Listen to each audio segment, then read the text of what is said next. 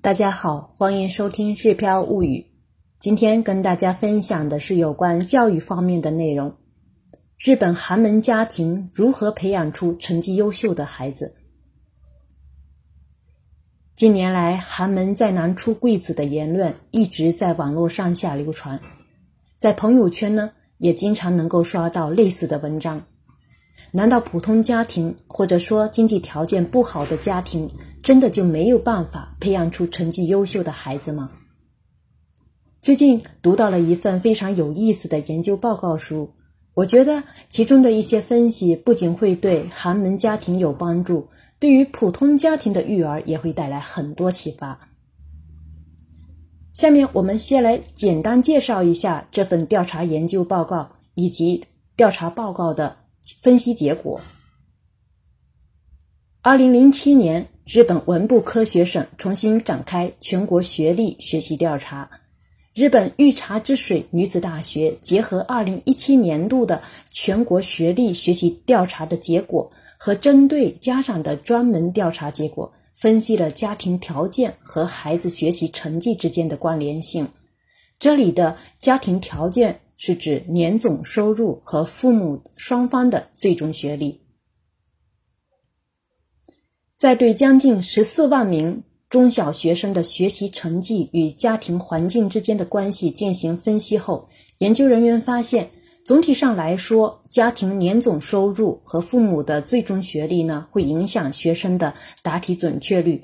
也就是说，家庭总收入越高，学生答题准确率越高的倾向比较明显。特别是家庭总收入在一千两百万。到一千五百万日元之间的学生的答题准确率最高。父母最终学历为高中水平的家庭和父母最终学历为大学学历家庭中，孩子之间的答题准确率的差异呢，大概在百分之十二点四到百分之十六点七之间。在某些科目上呢，不同家庭条件之间最大的差异甚至达到了百分之二十四点二。研究人员同时还发现。不管处于哪个年龄段、哪个学科，家庭条件优越的学生之间的答题准确率差异并不是很大，但是呢，在家庭条件最不好的学生之间却存在很大的差异。也就是说，家庭条件不好的学生当中呢，也存在一定数量成绩优秀的学生，具体的数量呢，大概是在百分之十左右。另据2016年东京大学学生家庭调查结果显示，有六成学生的家庭年收入超过950万日元以上。其实呢，这个在日本年收入在950万日元以上的家庭并不是很多，并不占，绝对不会占多数。同时呢，调查也发现，也有百分之十点九的东大学生的家庭年收入不满450万日元。从上面这些数据中，我们可以推测出一个结论：有百分之十左右的寒门家庭也照样可以培养出成绩优秀的子女。接下来，我们先来一起看一下学习成绩好的家庭都拥有哪些特征。在这份研究报告书当中，研究人员指出了学习成绩好的家庭拥有的共同文化特征：第一。孩子拥有良好的学习和读书习惯。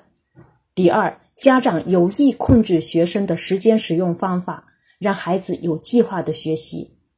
第三，让孩子接触书和报纸等印刷读物。第四，有意识的让孩子接触外语和外国文化。第五，孩子更积极主动的谈及学习、未来和社会事件等。第六。家长通过书和报纸了解资讯的比例更高。那么，在这些学习成绩优秀的学生当中，寒门学子又是如何克服家庭的不利条件的呢？研究人员分析发现，孩子成绩好但经济条件较低的家长呢，对教育很热心，虽然他们。的家庭经济或者说自身的学历等方面受到限制，但是呢，在对待孩子方面有极力向经济条件优越家长看齐的倾向。家长们积极对待学校教育，支持参加学校的各项活动，同时善于激发孩子的好奇心，督促孩子努力学习，这是寒门家长所具有的特征。同时呢，在学习成绩优秀的寒门学子身上，研究人员还发现他们具有四个主要特征。第一，非认知能力高，这里主要是指拥有自信，或者说具有较强的克服困难的综合能力等等。第二，生活方式以学习和阅读为主；第三，学习方式以复习为主；第四，自由时间内控制电子设备的利用时间。也就是说，在成绩优秀的寒门学子身上，可以看到他们拥有自信的同时，具有较强的克服困难的综合能力。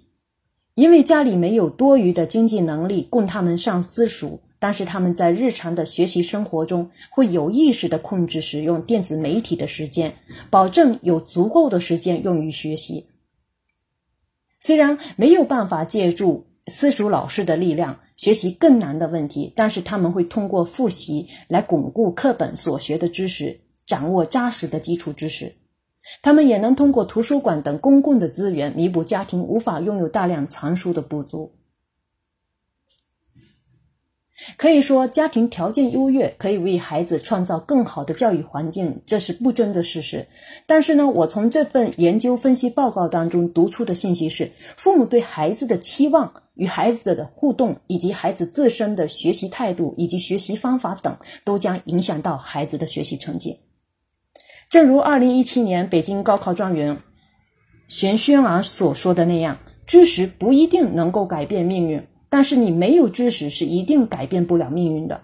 父母和孩子共同努力，一样能让孩子越来越优秀。千万不能让‘寒门再难出贵子’这样的言论成为不思进取的借口。”以上就是今天跟大家共享的内容。对于寒门如何培养出优秀子女，大家有什么样的看法呢？欢迎留言交流。关注我的个人微信公众号“日飘物语”，可以查看到详细的介绍。感谢大家的收听，我们下次再会。